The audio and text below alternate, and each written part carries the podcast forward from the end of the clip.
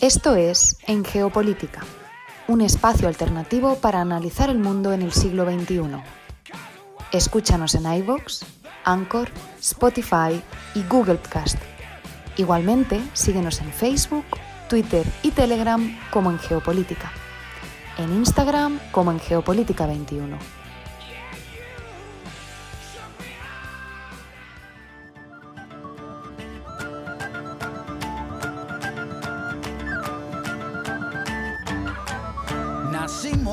Aguantar lo que el cuerpo sostiene. Aguantamos lo que vino y aguantamos lo que viene. Aguantamos aunque tengamos los segundos contados. Nuestro cuerpo aguanta hasta 15 minutos ahorcado. Aguantamos latigazos que nos corten los dos brazos. Fracturas en cualquier hueso. Tres semanas común todo el tiempo. Las ganas de ir al baño para ver el cometa Halley. Hay que aguantar 70 años. Aguantamos la escuela, la facultad. El Aguante. De calle 13 abrimos el programa del día de hoy, domingo 16 de mayo de 2021.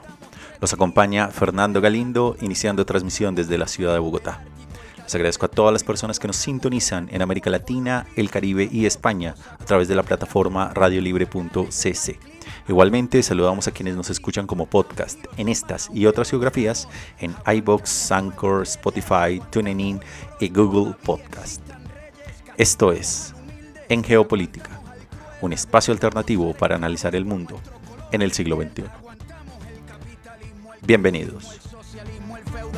aguantamos hasta el pendejismo, aguantamos al culpable cuando se hace el inocente, aguantamos cada año a nuestro presidente.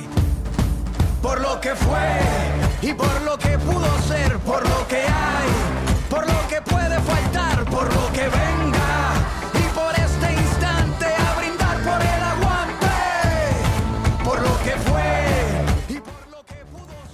Y el programa del día de hoy, que tendrá una duración de una hora, nos va a llevar por un recorrido analítico sobre las principales coyunturas de la actualidad internacional, analizando los hechos, los protagonistas y los datos duros.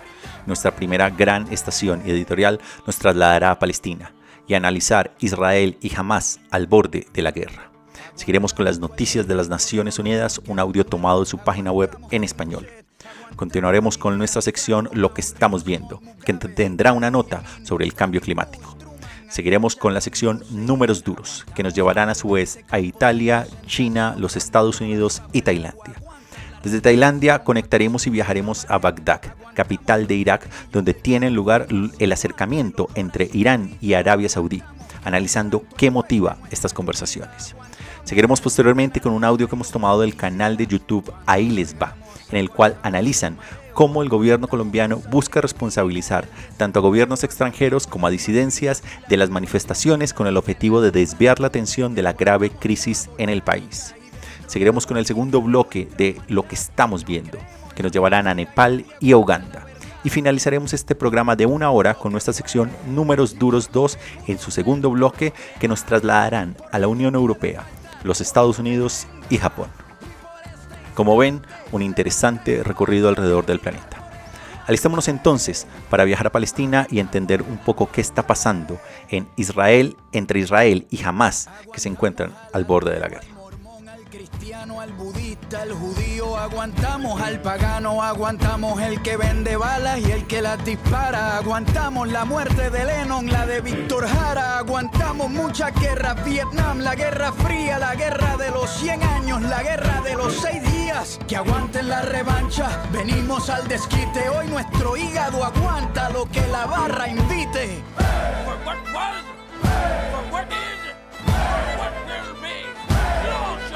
Lo que fue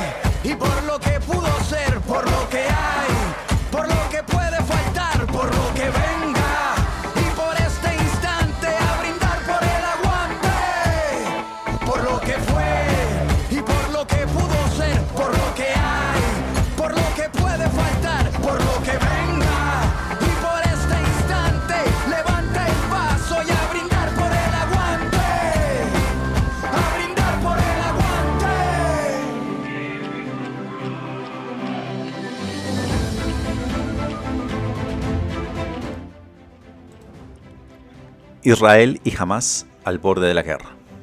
Tras un año de relativa calma, los enfrentamientos entre Israel y Hamas estallaron el lunes, poniendo a ambas partes al borde de una guerra.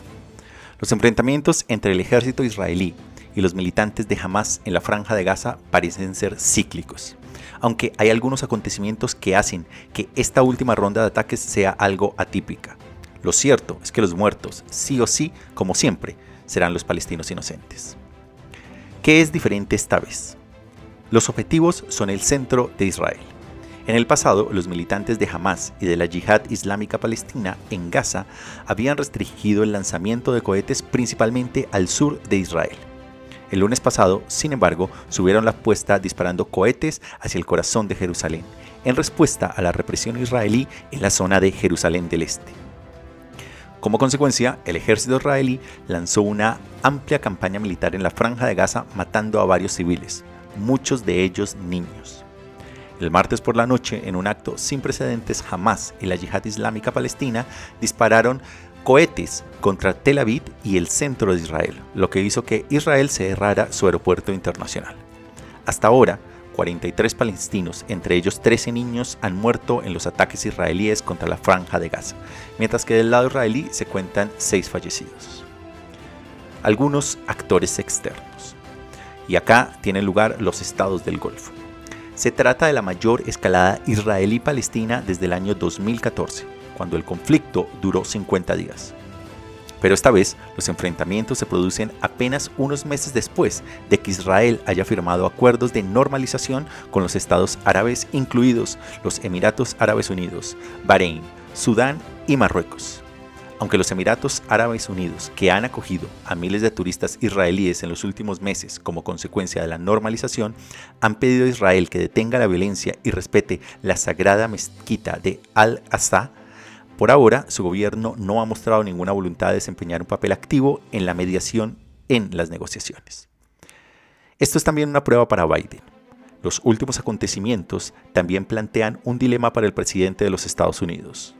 Un, entre comillas, viejo amigo de Israel que también está centrado en aplacar el ala progresista de su partido, que es partidaria de los derechos de los palestinos, olvidados por la política exterior estadounidense. Demócratas progresistas como la congresista Alexandra Ocasio-Cortez y la senadora Elizabeth Warren han pedido a Biden que intervenga en la crisis Israel-Palestina, que Biden ha dejado claro que no es una prioridad de su política exterior. Además, es probable que Biden no quiera hacer o decir nada que provoque a los israelíes mientras su administración intenta reactivar el acuerdo nuclear con Irán al que se opone abiertamente el gobierno de Israel. Pero ahora que la situación se está agravando tan rápidamente, Washington podría verse obligado a involucrarse mucho más. Pero como todo, hay una historia de fondo. Lo mencionábamos en una de las editoriales pasadas, y son las elecciones en Palestina. Jamás advirtió el mes pasado que causaría estragos si la autoridad palestina que gobierna en Cisjordania cancelaba la votación parlamentaria de este mes, las primeras elecciones palestinas desde el año 2006. Sin embargo, el presidente de la autoridad palestina, Mahmoud Abbas, temiendo una posible pérdida electoral a favor de Hamas, procedió a posponer la votación indefinidamente. Hamas, en consecuencia, ha tomado esto como una ofrenda. Esto se produce después de los disturbios masivos de las últimas semanas en Jerusalén. Un caso judicial de gran repercusión sobre el posible desalojo de varias familias palestinas del barrio Sheikh Harran en Jerusalén Este provocó disturbios y enfrentamientos entre palestinos y la policía israelí. La policía de Jerusalén causó más problemas al bloquear el acceso a una plaza de la ciudad vieja de Jerusalén que sirve de plaza para los residentes árabes durante el Ramadán. Las tensiones llegaron a un punto álgido cuando la policía israelí reprimió sin contemplación a los palestinos que protestaban en el recinto de la mezquita de Al-Aqsa, lo que generó como consecuencia que jamás quien ha vendido la narrativa al interior de Palestina de ser en el verdadero protector de Jerusalén utilizará la violencia como pretexto para lanzar una andanada de cohetes. Jamás cuenta con una base de apoyo de la cual el 37% de los palestinos y muchos de ellos han declarado que la lucha armada es la mejor manera para acabar con la ocupación, frente al 36% que se inclina por las negociaciones. Al golpear la ciudad de Jerusalén, Hamas intenta avergonzar y castigar a Abbas por cancelar las elecciones parlamentarias en las cuales podrían tener ellos una mayoría. De otra parte, las comunidades árabes israelíes están también enfrentadas. Para los extremistas israelíes, el peligro a largo plazo proviene del propio sector árabe israelí que constituye aproximadamente el 20% de la población total en este país.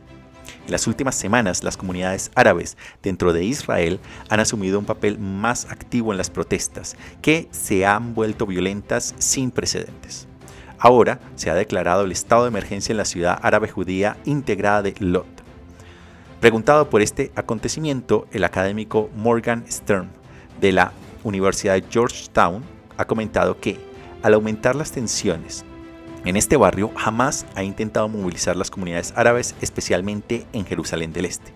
También esperaba movilizar a sus partidarios en Cisjordania, el bastión del presidente Abbas. Pero a medida que las cosas se intensificaron, esto cambió. La voluntad de Hamas y de la yihad islámica palestina de escalar lanzando ataques masivos con cohetes hasta Tel Aviv sorprendió incluso a los analistas de inteligencia de ese país, lo que ha generado una reacción aún más agresiva de Israel que amenaza con una invasión militar en la franja de Gaza. ¿Qué podría pasar en los próximos días? Lo cierto es que todavía sumido en el caos político, Israel no tiene un gobierno que funcione, mientras que el presidente Mahmoud Abbas también ha estado desaparecido en los últimos días. Mientras tanto, Israel y Hamas están aumentando en su retórica y en su escalada de violencia. Y el riesgo de un aumento de la violencia muchísimo más mortal sigue estando en el panorama. Y con esta editorial abrimos el programa del día de hoy. Vamos entonces a escuchar el audio de las Naciones Unidas en español.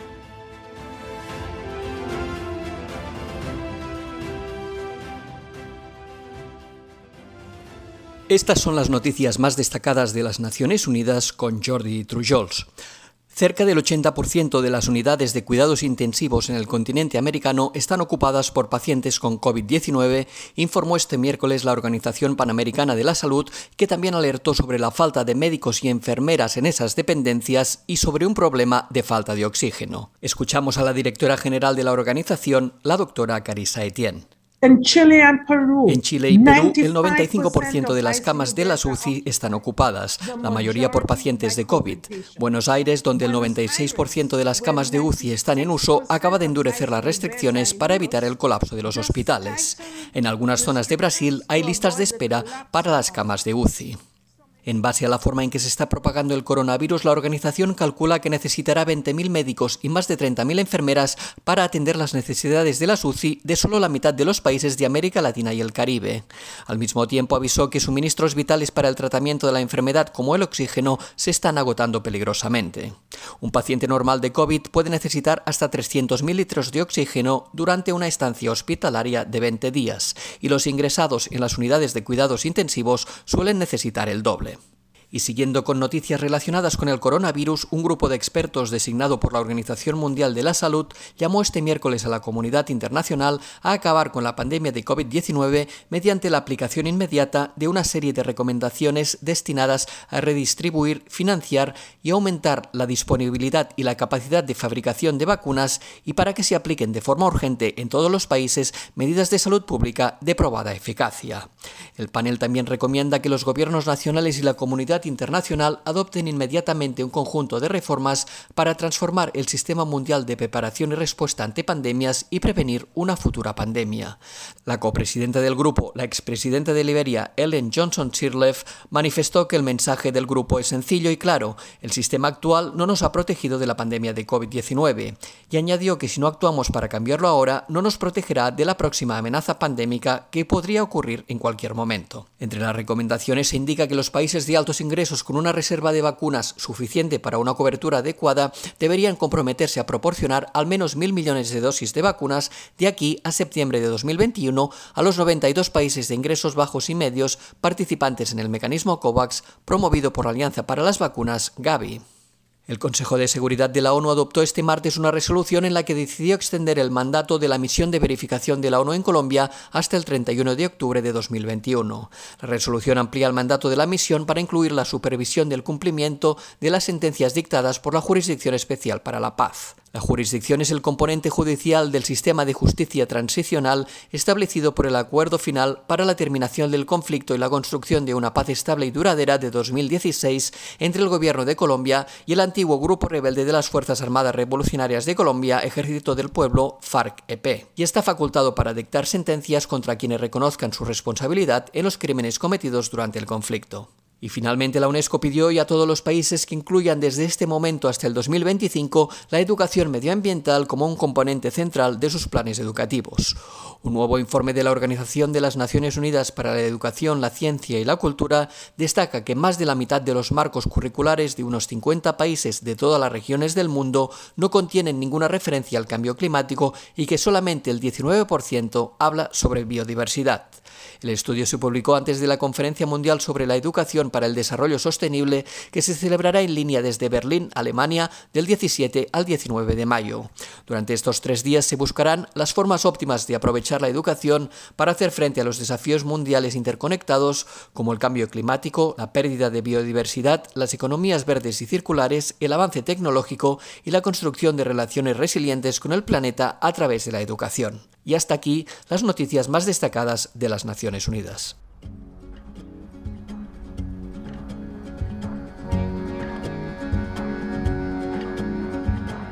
Por cada muro un lamento, en Jerusalén, la dorada,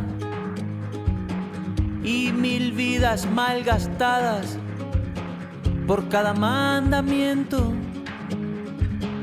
Yo soy polvo de tu viento y aunque sangro de tu herida y cada piedra querida guarda mi amor más profundo. No hay una piedra en el mundo que valga lo que una vida. Yo soy un moro judío que vive con los cristianos.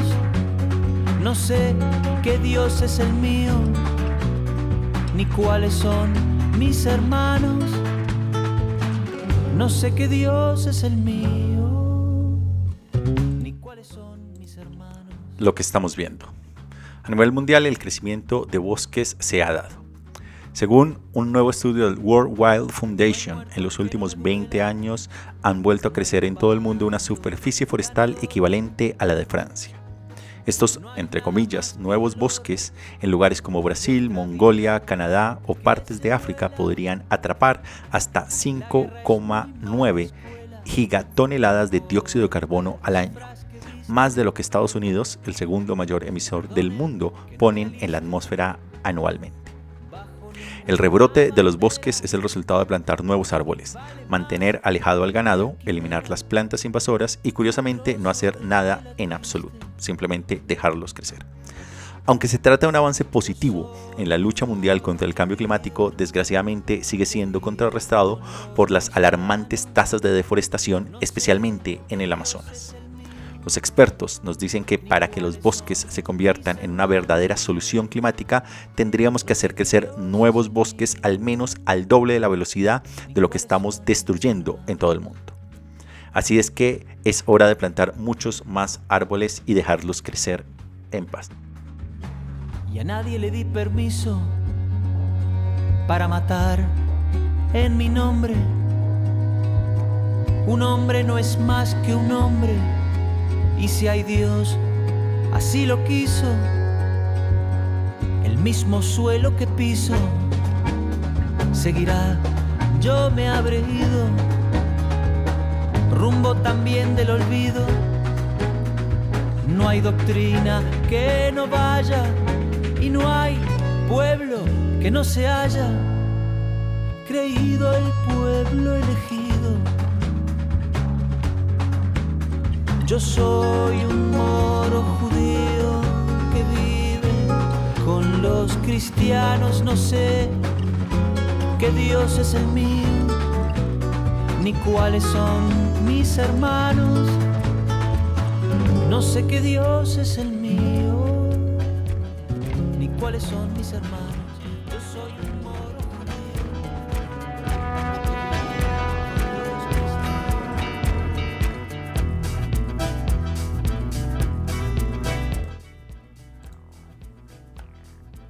Números duros. Nos vamos entonces a Italia y allá el número es 13.000. Y es que en lo que va del año han llegado a Italia unos 13.000 inmigrantes procedentes del norte de África, el triple que el mismo periodo en el año 2020. El primer ministro Mario Draghi ha desmentido una información de los medios de comunicación según la cual Italia quería que la Unión Europea pagara a Libia para impedir que esos migrantes salieran hacia la Unión Europea desde sus costas. Desde Italia nos vamos a China y el número allí es 0,53. La población de China creció a un abismal 0,53% anual durante la última década. Eso está muy por debajo de los niveles de reemplazo y pone mucha más presión al gobierno de Pekín para animar a sus ciudadanos a tener más bebés. Desde la China viajamos entonces a los, a los Estados Unidos. El número allí es el número 6. Y es que los precios de la gasolina en los Estados Unidos han subido una media de 6 centavos por galón en lo que va de esta semana, cerca de su nivel más alto desde el año 2014. Esto se debe a las interrupciones del suministro vinculadas al ciberataque del viernes pasado al oleoducto eh, Dominion, al Colonial Pipeline, que abastece a casi la mitad y que ya lleva cinco días cerrado. Y desde los Estados Unidos volvemos al otro lado del planeta, a Tailandia, donde el número es el 3. Tailandia ha detenido a tres periodistas de Myanmar por cruzar ilegalmente la frontera para huir de la represión militar birmana contra las fuerzas prodemocráticas, incluidos los medios de comunicación independientes tras un golpe de Estado a principios de este año.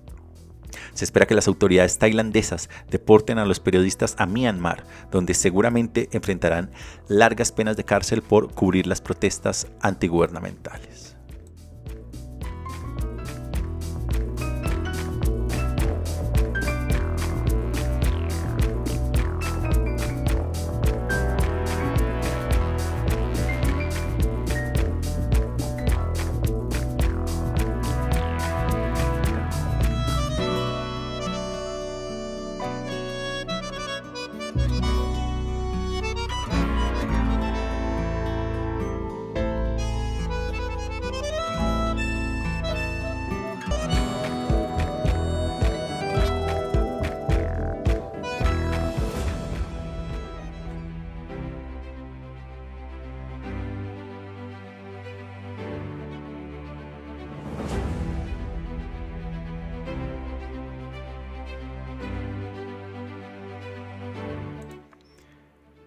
Y ahora nos vamos a Bagdad, capital de Irak, para analizar el acercamiento entre Irán y Arabia Saudí y entender qué motiva estas conversaciones. Pocas rivalidades en el mundo actual son tan amargas y sangrientas como la lucha entre Irán y Arabia Saudí. Durante más de 40 años se han disputado la influencia sectaria y estratégica en todo Oriente Medio librando guerras por delegación que han causado estragos tanto en Líbano, Irak, Siria, Yemen y otros lugares. Pero ahora parece que los dos viejos enemigos podrían estar buscando la manera de arreglar las cosas. Tras negar la noticia sobre las conversaciones bilaterales secretas mantenidas en Irak el mes pasado, los ministerios de Asuntos Exteriores de ambos países reconocieron ahora que sí, que Teherán y Riad están explorando con cautela una distensión. De hecho, el príncipe heredero saudí Mohammed bin Salman, gobernante de facto del reino, pidió recientemente relaciones buenas y especiales con Irán. Eso es un cambio de opinión radical desde 2018, cuando dijo que el líder supremo de Irán, el ayatollah Ali Khamenei, hace que Hitler parezca bueno. Entonces, ¿por qué podría estar buscando hacer las cosas bien ahora? Washington es una de las razones. En un mundo peligroso, los saudíes están preocupados por la administración Biden. Arabia Saudí ya no puede esperar el mismo respaldo que tenía con Donald Trump. Desde que llegó al cargo, Joe Biden ha recortado el apoyo a la ruinosa campaña militar de Arabia Saudí contra los rebeldes respaldados por Irán en Yemen. Ha reprendido a Riyadh por su pésimo historial en materia de derechos humanos y ha lanzado un esfuerzo diplomático a fondo para reactivar el acuerdo nuclear con Irán, algo que a los saudíes siempre se han opuesto. Dado el impulso más amplio de Biden para reducir la implicación estadounidense en Oriente Medio, los saudíes podrían estar dispuestos a encontrar un mejor modus operandi con sus principales rivales regionales. Los acercamientos saudíes a Teherán se producen en medio de un nuevo deshielo con Siria y también con Turquía. Mientras tanto, desde la perspectiva de Irán, aliviar las tensiones con los saudíes es una forma de apaciguar la oposición de Riyadh a un acuerdo nuclear renovado con los Estados Unidos. Esto podría abrir el camino a unos lazos económicos más amplios con el mundo árabe una vez que se alcance un nuevo acuerdo. Obviamente, los recelos de Israel sobre un nuevo acuerdo nuclear, por supuesto, pueden ser mucho más difíciles de superar. Además, las rivalidades por regla general son bastante costosas nadie sabe con certeza cuánto gasta Irán en sus apoderados y aliados gubernamentales en, Irak, Líbano, Gaza y Yemen, por no hablar del apoyo masivo al sirio Bashar al-Assad, pero lo seguro es que es muchísimo dinero. La mayoría de las estimaciones se sitúan en unos 15 mil millones de dólares al año. No es una cantidad pequeña para una economía ahogada por las sanciones de los Estados Unidos, y muchos iraníes lo saben. Ya en el año 2018, durante las protestas masivas por la corrupción y la economía, algunos manifestantes denunciaron a Teherán por gastar en apoderados extranjeros en lugar de en las necesidades de los iraníes. Arabia Saudí, por su parte, también podría gastar menos dinero en defensa y en sus aliados también regionales, ya que busca modernizar su economía como parte del gran plan del príncipe heredero para desligar al país de los ingresos del petróleo. De hecho, Riyadh lleva ya varios años recortando su gasto en defensa. Este año, los gastos en armamento se reducirán casi un 4%. La mejora de las relaciones con Irán aliviaría la presión para comprar aún más armas. Y las economías verdes son malas para el oro negro. ¿Es exagerado decir que el calentamiento global también forma parte de esta historia? Quizá. Ninguno de los dos países ha puesto abiertamente el cambio climático en el centro de su política, pero ambos pueden ver la escritura en la pared en otros lugares. A medida que los gobiernos de todo el mundo reducen las emisiones de carbono, los días de la exportación de petróleo están llegando poco a poco a su fin. Arabia Saudí e Irán dependerán alrededor del 40% de sus ingresos del petróleo en el año 2030. Eso significa que hay que establecer nuevas prioridades y en este caso el odio sectario es bastante costoso económicamente hablando. Aún así hay que ser precavidos. Se trata de conversaciones cautelosas y preliminares entre dos rivales acérrimos que se detestan desde hace más de 40 años. Hay un montón de asuntos que los dividen. Lo religioso, lo estratégico, lo económico, que no son fáciles de superar. Por lo cual cualquier avance puede ser lento y frágil. Pero todo camino hacia la distensión comienza en alguna parte. Quizá este haya comenzado en Bagdad.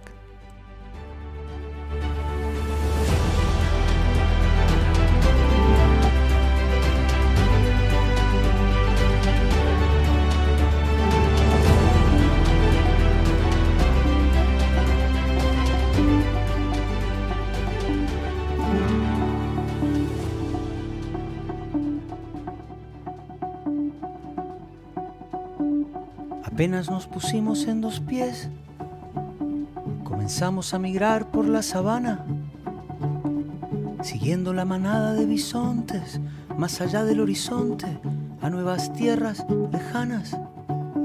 Los niños a la espalda y expectantes, los ojos en alerta, todo oídos, olfateando aquel desconcertante paisaje nuevo, desconocido somos una especie en viaje.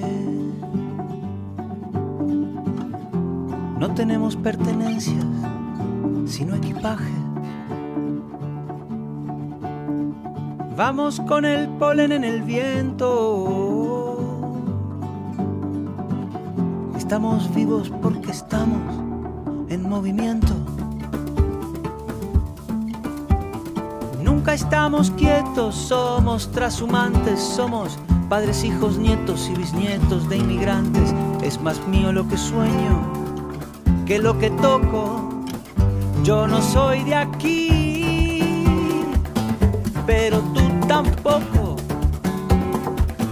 Yo no soy de aquí, pero tú tampoco.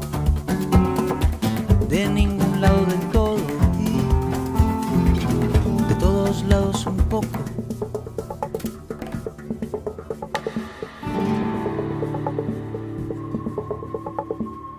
Desiertos, glaciares, continentes, el mundo entero de extremo a extremo, empecinados, supervivientes, el ojo en el viento y en las corrientes, la mano firme en el remo. Cargamos con nuestras guerras, nuestras canciones de cuna, nuestro rumbo hecho de versos, de migraciones, de hambrunas. Y así ha sido desde siempre, desde el infinito. Fuimos la gota de agua viajando en el meteorito, cruzamos galaxias, vacío, milenios, buscábamos oxígeno, encontramos sueños.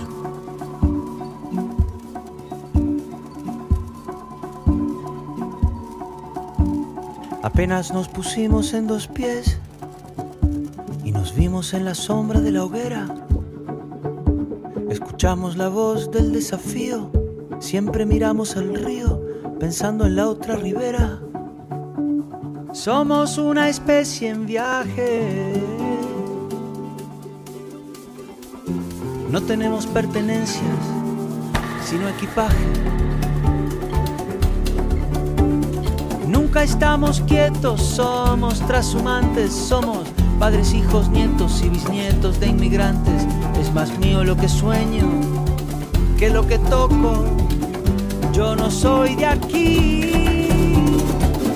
pero tú tampoco. Yo no soy de aquí,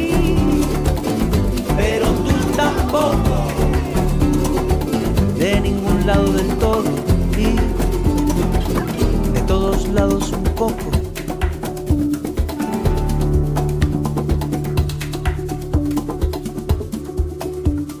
Lo mismo con las canciones, los pájaros, los alfabetos. Si quieres que algo se muera, déjalo quieto.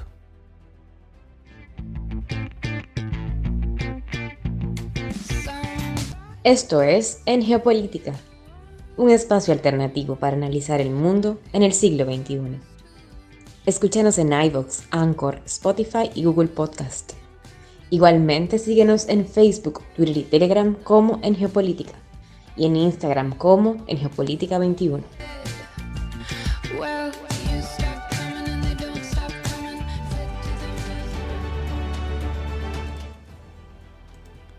Bien, y ahora conectamos con un audio del canal de YouTube. Ahí les va, en el cual analizan cómo el gobierno colombiano busca responsabilizar tanto a gobiernos extranjeros como a disidencias de las manifestaciones con el objetivo de desviar la atención de la grave crisis en este país. Vámonos entonces a escuchar este audio del canal de YouTube. Ahí les va. Canal igualmente que les recomendamos que se suscriban y que sigan. Vamos a escucharlo entonces. Después de dos semanas de intensas protestas en Colombia y tras una ardua labor investigativa, parece que el culpable de todo el estallido ha sido descubierto. Perdón, mejor dicho, los culpables, porque son varios y se rotan según el humor del momento. el ELN, los disidentes FARC, estructuras de narcotráfico, Detrás de estas expresiones se suman organizaciones criminales. Como vemos, está metido directamente eh, Venezuela. Gustavo Petro es el único responsable. No, ¿cómo se les ocurre? ¿Cómo van a decir no sé qué de echar balones fuera? ¿Qué mejor explicación que las mencionadas puede haber a que surgieran protestas en ese remanso de estabilidad social, igualdad en la prosperidad, respeto al activismo de todos los signos y completa ausencia de violencia política por la que es mundialmente reconocida Colombia? Tan mal pensados. No crean que nos resulta muy alentador hacer un video para explicar obviedades, pero menos alentador aún resulta comprobar lo necesario que se ha vuelto a hacerlo. Ahí les va.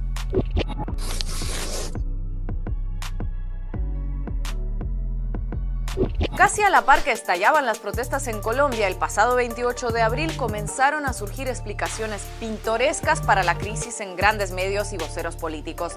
Pero ojo, por pintorescas no nos referimos a novedosas u originales, al contrario. De acuerdo con la Fiscalía General, el ELN, los disidentes FARC, estructuras de narcotráfico han desatado toda esta violencia.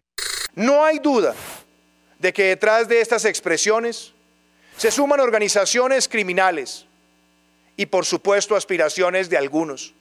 Y según aumentaba el descontento, la represión y quedaban más y más claros los motivos detrás de las protestas para quien dedicara al menos cinco minutos de su tiempo a escuchar a los manifestantes, la desesperada búsqueda de culpables cómodos y convenientes, en lugar de remitir, se volvía todavía más desesperada. El gran incitador de la violencia y financiador de la violencia en Colombia es Nicolás Maduro. Y clarísimamente este es un plan para desestabilizar la región. Una exigencia a Maduro que saque sus cochinas y sangrientas manos del pueblo del- de, la- de la- de Colombia. Pero por muy gastadas que estén estas explicaciones, nuestro deber es no descartarlas de plano. Lo malo es que para otorgarles algo de credibilidad, pues hay que exigirle a la lógica más elemental que haga una serie de, digamos, fuertes concesiones. Como por ejemplo creerse que las marginales disidencias de las FARC tienen hoy más capacidad de desestabilizar al gobierno central que la que nunca soñaron las antiguas FARC, cuando contaban con unos 20.000 guerrilleros fuertemente armados y controlaban casi el 40% del territorio colombiano. O en el propio discurso de la Casa de Nariño, asumir que el gobierno de Maduro está completamente arruinado y al mismo tiempo tiene los inmensos recursos necesarios para movilizar a millones de colombianos en las calles y así desestabilizar al gobierno de Duque. O suponer que las contundentes denuncias de Human Rights Watch, como todo el mundo sabe, una organización muy poco sospechosa de afinidades castrochavistas, se deben a que su director finalmente fue absorbido por el influjo maléfico surgido desde Caracas. ¿Cómo pudiste, José Miguel? Hemos recibido denuncias sobre eh, asesinatos, es decir, homicidios. Estamos en un proceso de verificación de esta, de esta información, eh, pero todo indica que hay eh, evidentes casos de exceso en el uso de la fuerza por parte de la policía. Definitivamente el argumentario relativo a la supuesta injerencia bolivariana no termina de encajar. Todavía menos después de que Iván Duque anunciara que buscaría entablar algún tipo de diálogo con los promotores de las protestas. ¿A quién se refería exactamente? ¿A las FARC, al ELN o Nicolás Maduro? ¿En qué quedamos entonces? Sí, yo sé que el gobierno colombiano ha admitido que hay razones legítimas para la protesta, pero siempre dedicando una mínima parte del discurso a ese detallito de las razones y el grueso restante a hablar de vándalos, guerrilleros y venezolanos. Un poco como el director de una empresa admitiendo entre dientes que los salarios de los trabajadores son bajos, pero denunciando una y otra vez que las quejas de los empleados se deben a un plan de la competencia para desacreditar su excelente gestión. Aunque lo más llamativo de todo esto no es lo difíciles de creer que resultan las explicaciones oficiales, sino lo fácil que es deducir las motivaciones reales tras las protestas, porque están a la vista de cualquiera, de cualquiera que quiera verlas, claro está. Porque día tras día la escalada de las protestas y represión ha sido tal que hasta quienes se esforzaron todo lo posible por no pronunciarse, finalmente tuvieron que hacerlo, muy a su pesar y muy a su manera, eso sí. Los artistas colombianos más internacionales, por ejemplo, finalmente cayeron en cuenta de que en Colombia también pasan cosas que tal vez merecen su atención y así lo expresaron en redes sociales, aunque en ocasiones con tanto esmero en no parecer demasiado rudos con el gobierno, que más bien terminaron pareciendo lo contrario. Tímidamente y 10 días después de que comenzara todo, un rápido de reflejos Luis Almagro también se pronunció atribuyó la violencia policial a casos puntuales de funcionarios que actuaban por su cuenta y exigió con firmeza a los manifestantes que respeten los derechos de quienes no protestan, condenando bloqueos de caminos y ataques a propiedades públicas y privadas. Lo mejor de todo este El chiste se cuenta solo fue el momento en el que el secretario general de la OEA insinuó que siempre reacciona de la misma forma y en el mismo lapso, independientemente del país y gobierno que se trate. Y cuando parecía que eran pocos, parió la abuela. Hasta Leopoldo López, el prócer latinoamericano del derecho a la protesta, si nos atenemos a su perfil mediático político internacional, emitió un comunicado donde dedicaba un minúsculo párrafo al derecho a la protesta y el resto de su largo texto a justificar por qué no es buena idea utilizar ese derecho contra Iván Duque. Pero entonces, si no hay indicios serios, ni mucho menos un sustento mínimamente lógico para acusar a las hoy cuasi extintas guerrillas, ni a un gobierno vecino con problemas mucho más apremiantes que dedicarse a desestabilizar al Ejecutivo de Duque, ¿qué pudo provocar esta ola de protestas en Colombia? Disculpen si a continuación paso a descubrirles el agua tibia a muchos de ustedes, pero por lo visto algunos todavía viven a más de 100 grados o a menos de cero y parece que no la hubieran visto jamás. Pues como disparador del estallido social tenemos el ahora pausado proyecto de reforma tributaria, diseñado para financiar al Estado tomando recursos de la base y el centro de la pirámide social, en lugar de los estratos más privilegiados, reforma de la que les hablamos en detalle en otro video la semana pasada. Súmenle a eso otra posible reforma, la de salud, a la que se oponen miles de estudiantes y profesionales del ramo. Súmenle las alrededor de 40 víctimas fatales en dos semanas de protestas, la mayoría a manos de las fuerzas de seguridad. Súmenle el papel jugado por la mayor parte de los grandes medios de comunicación colombianos en estos días, muy criticado por los manifestantes por estar lejos de reflejar o al menos recoger sus demandas. ¿Sigo? A eso súmenle 3.600.000 nuevos pobres durante 2020. Súmenle otros casi 3 millones de colombianos que pasaron de padecer pobreza monetaria a pobreza extrema a lo largo del pasado año. Súmenle también los más de 900 líderes sociales asesinados desde la firma del acuerdo de paz. Súmenle los cientos de miles de desplazados. Súmenle que siguen siendo uno de los países más desiguales del mundo. Y ahora súmenle décadas de un profundo conflicto social del que el igualmente largo conflicto armado fue el síntoma y no la causa. Ante semejante colección de crecientes y evidentes razones para el descontento en Colombia, la duda inevitable es preguntarse si quienes prefieren recurrir a ciertas explicaciones, digamos, creativas, lo hacen por sincera convicción o por pura conveniencia. Aunque la respuesta no importa tanto en el fondo, sea como sea, lo verdaderamente preocupante es que actúan como si se las creyeran. Y es imposible solucionar una crisis social de estas dimensiones cuando prefieres centrarte en las causas imaginarias antes que enfrentar las reales.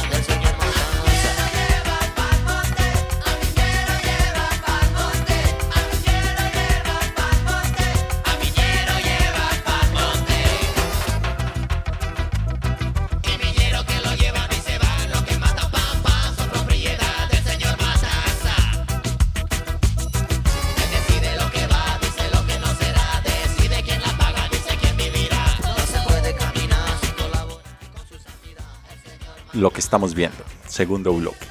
la crisis del COVID en Nepal y el presidente eterno de Uganda.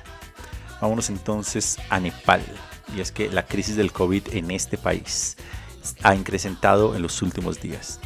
A la sombra de India y su catastrófica emergencia por el COVID-19, Nepal se enfrenta ahora a una crisis COVID propia.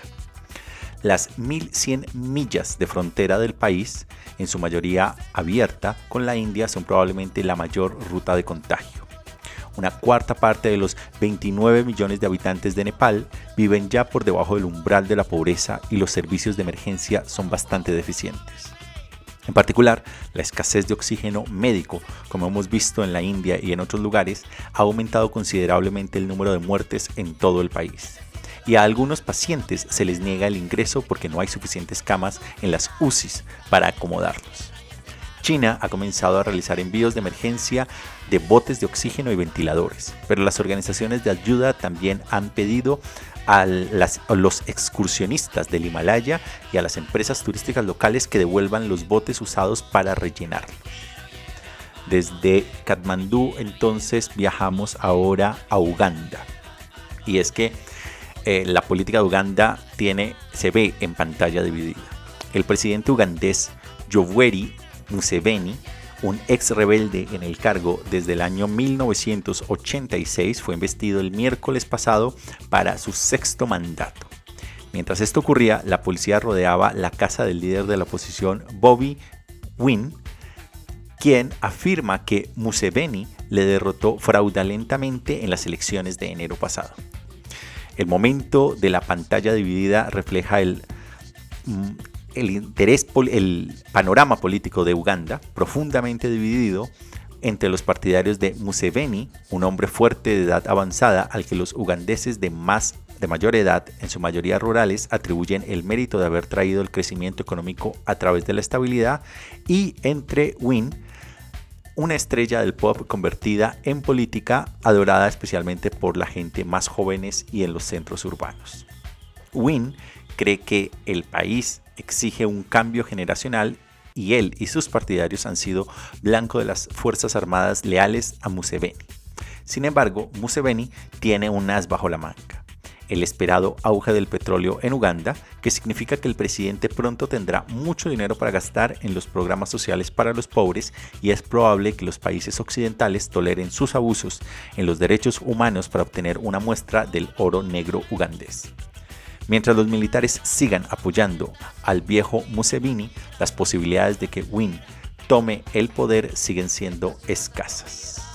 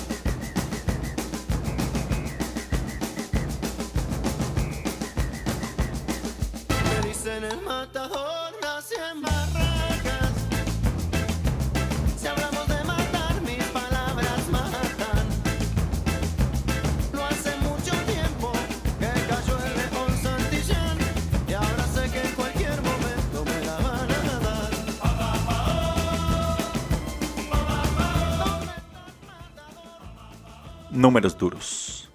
Nos vamos a la Unión Europea y el número allí son 300. Y es que un juez de la Unión Europea ha anulado la multa de 250 millones de euros, o sea 300 millones de dólares, impuesta por la Comisión Europea al gigante Amazon por haber llegado a un acuerdo con Luxemburgo que está previsto que reduzca la carga fiscal del gigante tecnológico estadounidense en todo el bloque. Luxemburgo, Irlanda y los Países Bajos recurren a este tipo de acuerdos para atraer a las grandes empresas, por lo que se oponen a los planes de Estados Unidos de, establecer un impuesto de sociedades mínimo a nivel mundial. respaldado además por Estados miembros de la Unión Europea como Francia y Alemania. Desde la Unión Europea volvemos a atravesar el Atlántico para ir a los Estados Unidos y el número allí es 4.2. El índice de precios al consumo de los Estados Unidos, que mide la inflación, se disparó un 4,2% en abril en comparación con el mismo mes del año 2020, un nivel más alto desde la crisis financiera del año 2008. Los halcones del déficit achacan el creciente aumento de la inflación al gran gasto del gobierno de Biden, pero algunos economistas creen que es más probable que se deba a cuellos de botella a corto plazo que a cadenas de suministro. Y desde los Estados Unidos vamos al otro lado del planeta, a Japón, donde el número es 60. Y es que a menos de tres meses del inicio de los Juegos Olímpicos de verano en Tokio, casi el 60% de los japoneses quieren que se cancelen los Juegos. Dado que Tokio acaba de prorrogar el estado de emergencia para contener el aumento de las infecciones por COVID, muchos cuestionan la conveniencia de celebrar el evento en medio de la pandemia, que fue lo que provocó el aplazamiento de los Juegos Olímpicos precisamente el año pasado.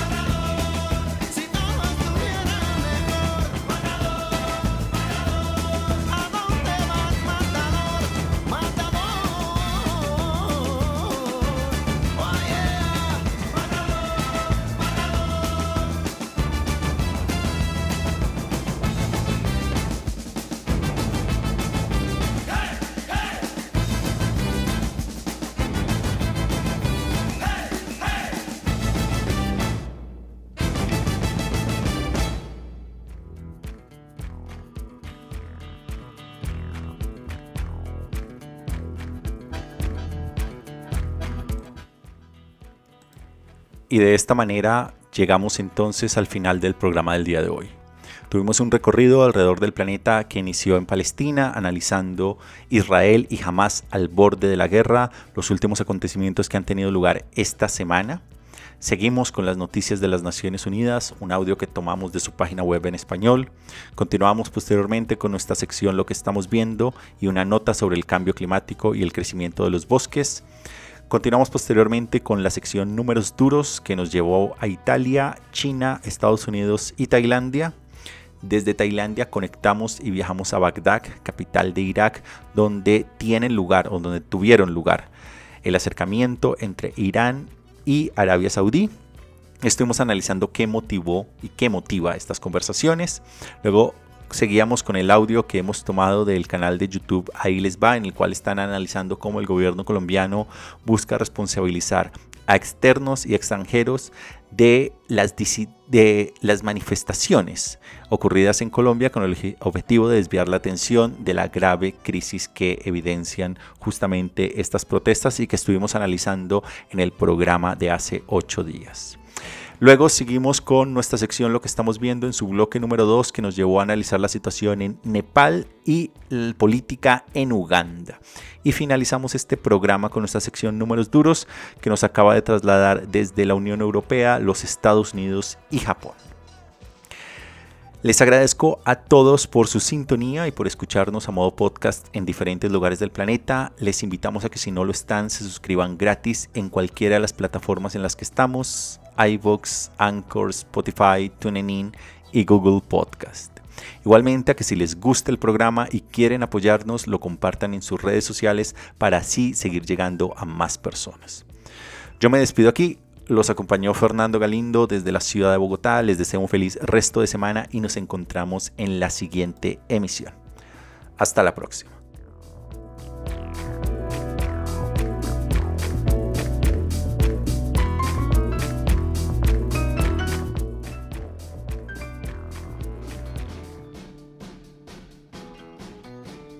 Esto es En Geopolítica, un espacio alternativo para analizar el mundo en el siglo XXI. Escúchanos en iVoox, Anchor, Spotify y Google Podcast.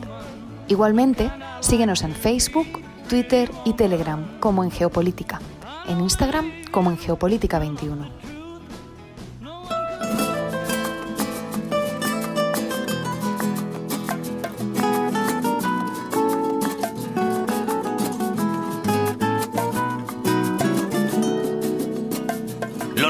Duró. Lo que duran dos peces de hielo en un whisky on the rocks. En vez de fingir o estrellarme una copa de celos, le dio por rey. De pronto me vi como un perro de nadie ladrando a las puertas del cielo. Me dejó un neceser con agravio, la miel en los labios escarcha en el pelo. Tenía razón. Mis amantes, en eso de que antes el malo era yo, con una excepción. Esta vez yo quería quererla querer y ella no, así que se fue. Me dejó el corazón en los huesos y yo de rodillas. Desde el taxi y haciendo un exceso me tiró dos besos, uno por mejilla. Y regresé a la maldición del cajón sin su ropa, a la perdición de los bares de copas, a la cenicienta de saldo y esquina. Por esas ventas del fino laína, pagando las cuentas de gente sin alma que pierde la calma con la cocaína, volviéndome loco, derrochando la bolsa y la vida, la fui poco a poco dando por perdida. Y eso que yo, para no agobiar con flores a María, para no asediarla con mi antología de sábana fría y alcobas vacías, para no comprarla con bisutería, ni ser el fantoche que va en romería con la cofradía del santo reproche. Tanto la quería que tardé en aprender a olvidarla 19 días y 500 noches. Dijo hola y adiós. Y el portazo sonó como un signo de interrogación. Sospecho que así se vengaba a través del olvido, Cupido de mí.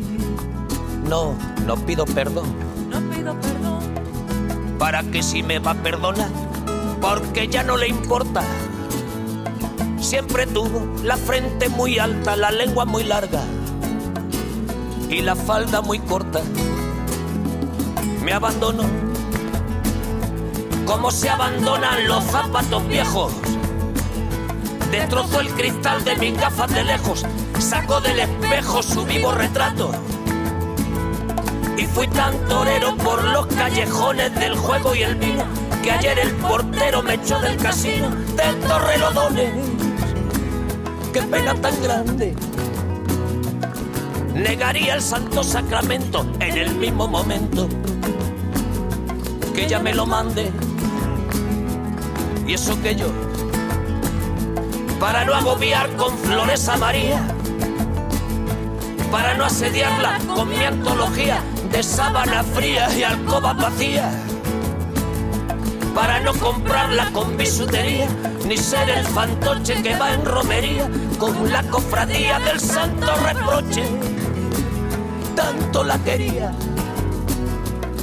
que tardé en aprender a olvidarla 19 días y 500 noches y regresé a la maldición del cajón sin su ropa, a la perdición de los bares de copas, a las cenicientas de saldo y esquina. Y por esas ventas del fino laína, pagando las cuentas de gente sin alma